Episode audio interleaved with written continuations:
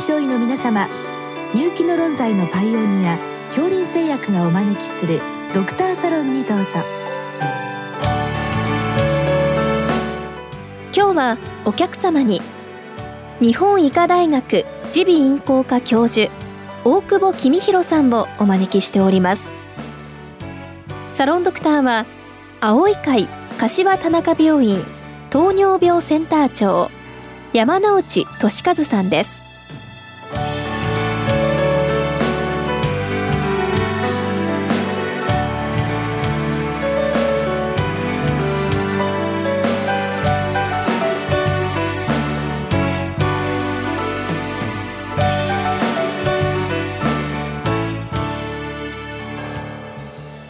大久保先生よろしくお願いいたします。よろしくお願いいたします。え今日は通年性花粉症の特徴対策と治療予後につきご教示願いますということでございます。はい。先生この通年性花粉症という言葉自体は我々もよく使うわけでまあ実際そういった患者さんですね。一年中花粉症という方い。らっしゃいますけれども、はいはい、この定義といったものに関してはいかがなのでしょうか、はい。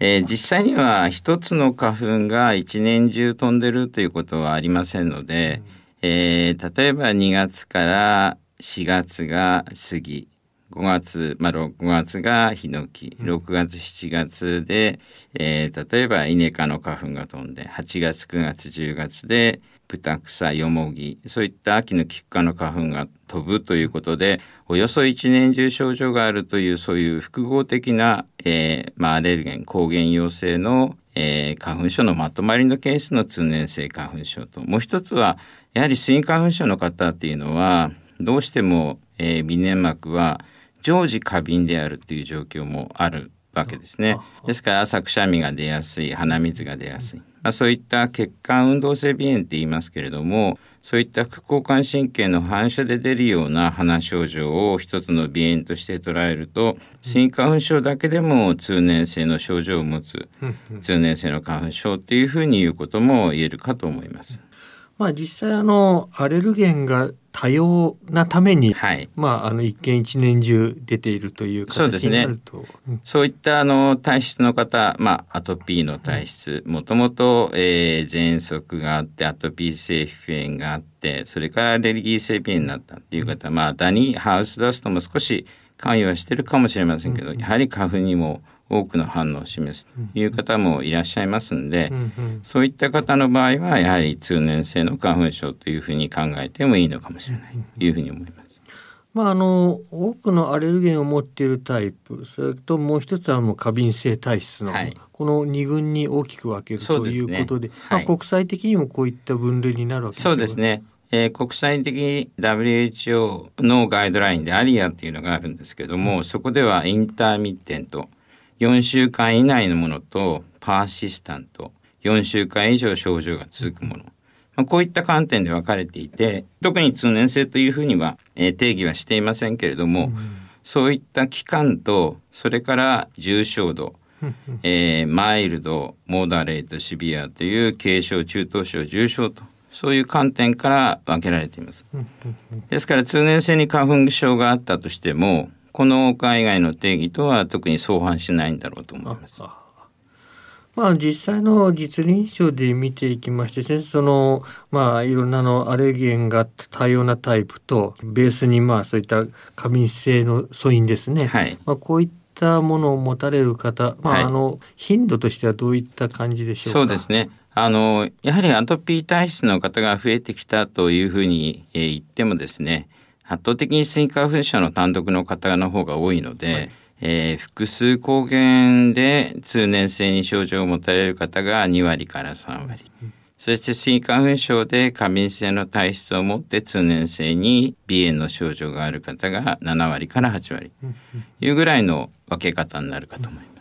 まあ、それを少し出てまいりましたけどあのハウスダストやダニに対する、まあ、この反応がある方ですね、はい、これはどちらかと言いますとその過敏性の方を素因として持たれている方に入ると考えてよろしいわけでしょうか？この部分はハウスダストダニについてはあのアレルギーを二面性から考えると一つは先生がおっしゃられた過敏性の部分これは粘膜の過敏性なので神経反射がだいぶ関係してくる部分。うんうんそれともう一つは免疫学から分けるタイプ。これは抗体酸性が強いタイプで、これは複数抗原のタイプ。ということになるんだろうと思います。ですから、あの、ハウスダスト、ダニがあるということは、どちらかというと複数抗原を作りやすい。根本にあるのがハウスダスト、ダニで、そこでアトピーが起こって、喘息が起こって。ただ、ハウスダスト、ダニっていうのは割と消えていきやすいんですね。それは、あの、抗原の、あの、ハウスダスト、ダニが、えー、1メーター50の位置にあるかっていうとないんですね。だいたい1メーター以下のところにハウスダストダニはよく舞うということになります。下から舞い上がりますんで。なるほど。そうするとやはりお子さんに発症しやすい理由っていうのもそういうところで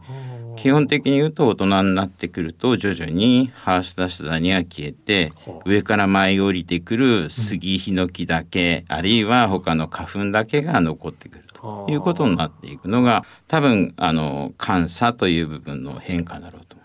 なかなか奥深いです、ね、そうですね。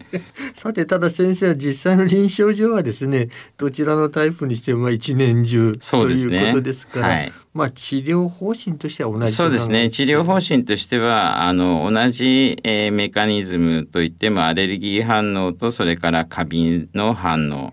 まあ、過敏の反応もどちらかというとヒスタミンの反射で起こってくることが多いので、まあ、そういった部分では抗ヒスタミン薬を中心に、えー、反射性の微種は抗コリン作用っていう、まあ、前立腺肥大とか緑内障では使いづらいんですけども、そういう、えー、作用を持つ抗ヒスタミン薬も鼻水をよく止めるというふうに考えられています。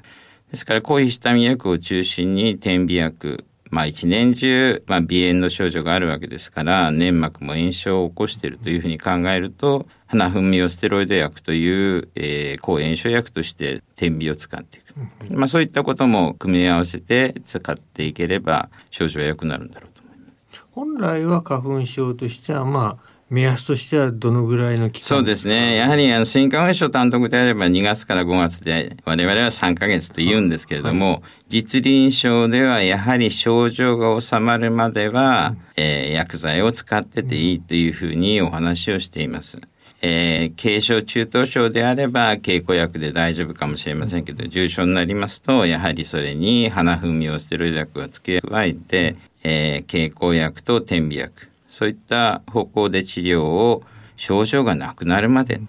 というふうに考えて、えー、治療を継続しても全然問題はないんだろうというふうに思います。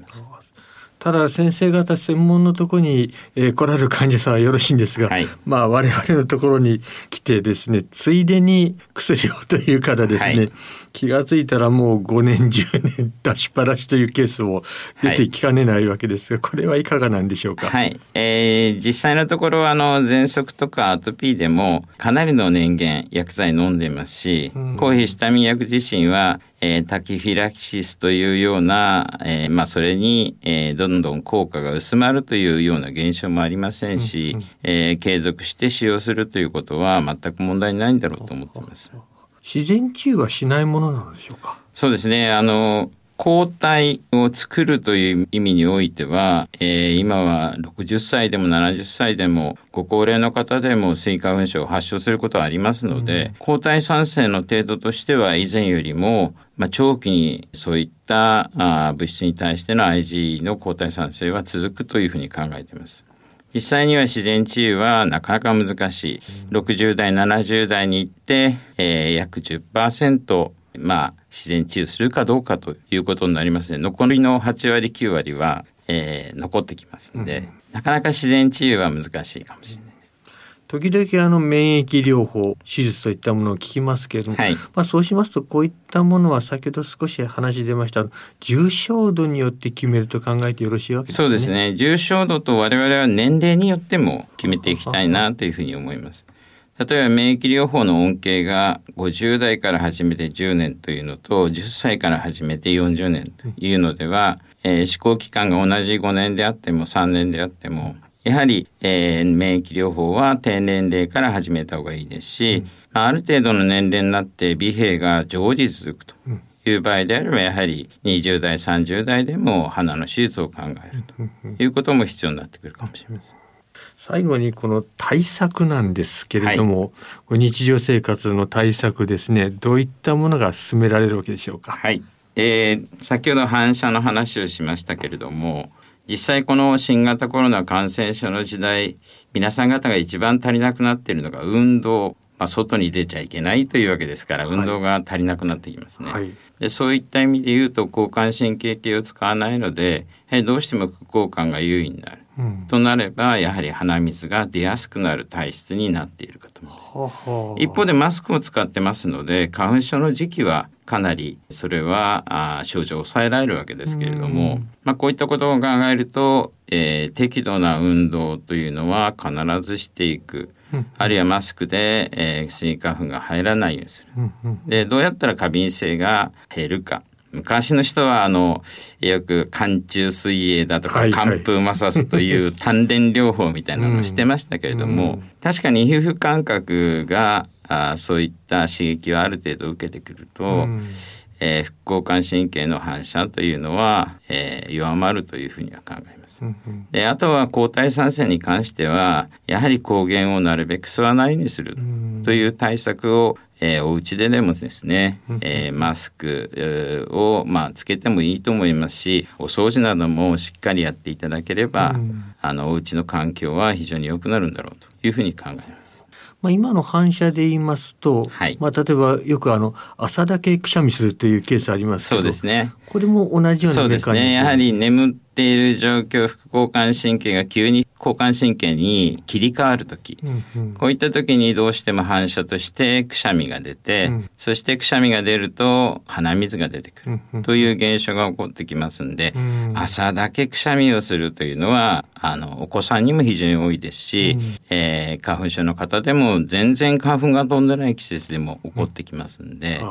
まあ、そういったこともあのその症状の一つかと思います。どうも先生今日はありがとうございました。ありがとうございました。